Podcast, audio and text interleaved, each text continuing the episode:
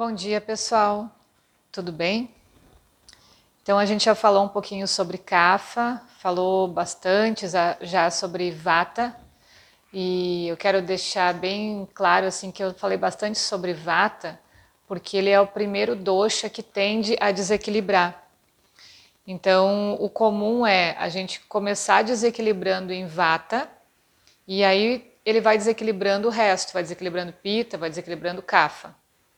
E muitas pessoas que têm biotipos Pita ou Kapha estão desequilibradas em Vata. Então é o mais comum que a gente vê. Por isso que eu quis trazer bastante conteúdo sobre ele. Claro que eu vou continuar falando, vou continuar trazendo características e estudos de como a gente pode ir melhorando cada um desses desequilíbrios.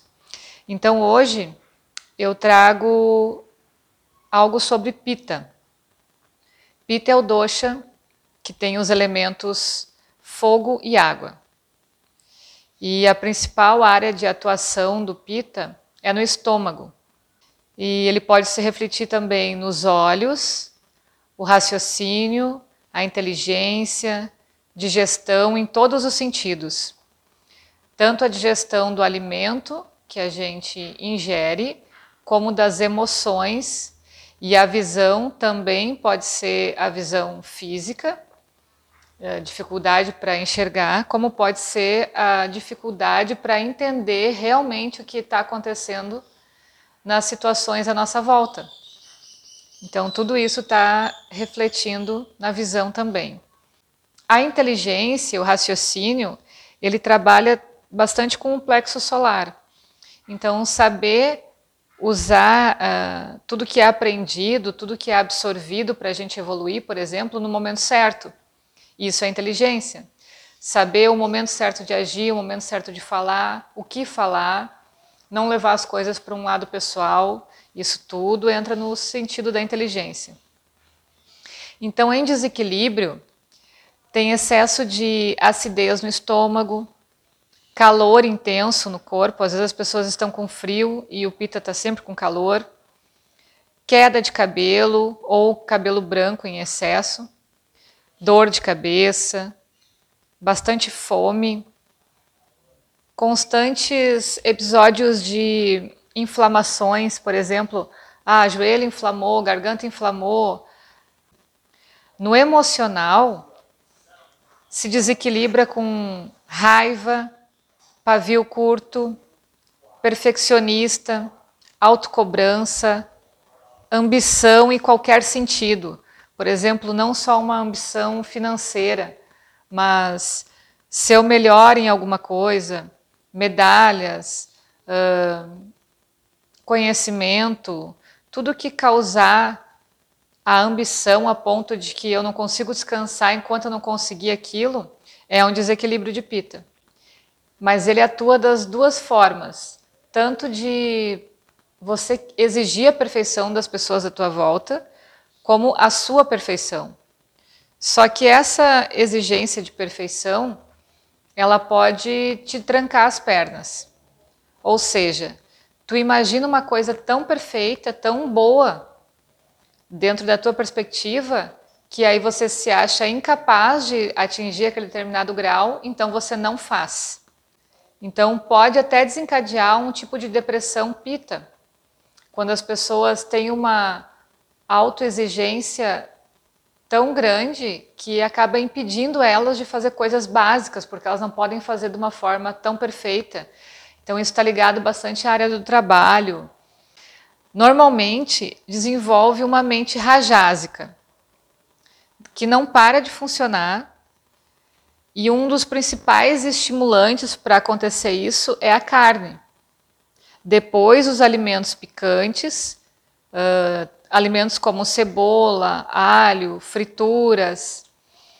Então, a mente rajásica é aquela mente altamente competitiva, uh, que às vezes pode passar por cima das pessoas para conseguir o que quer, briguenta, que não para de se movimentar, que quer, quer, quer cada vez mais, agressiva, né? A gente já falou sobre a mente também.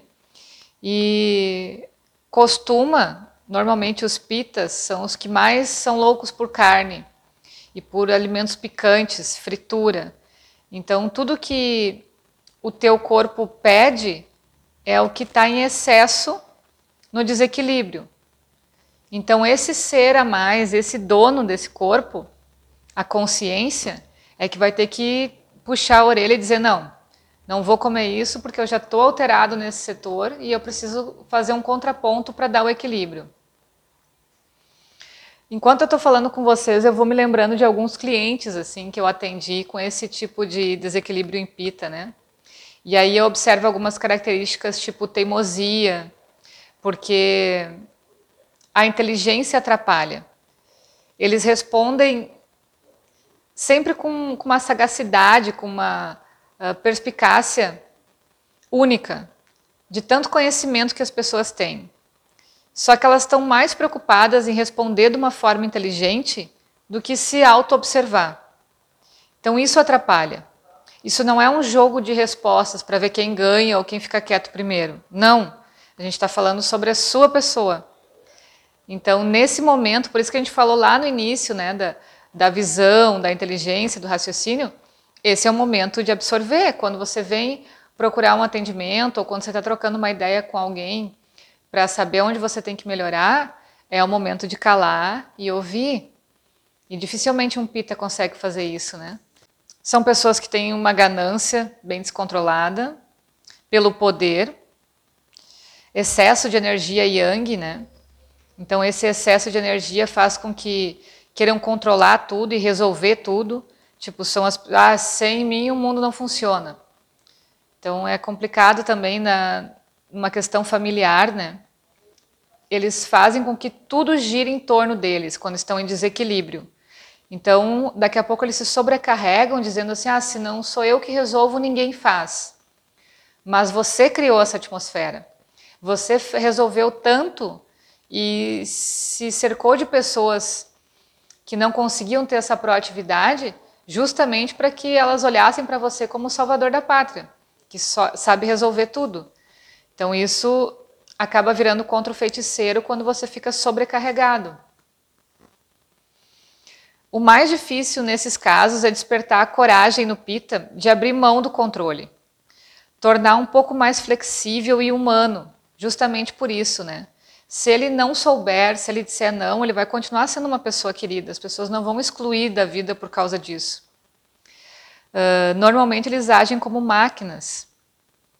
Por isso que adoecem e só vão parar de trabalhar em casos extremos, exigindo assim muito do corpo e da mente.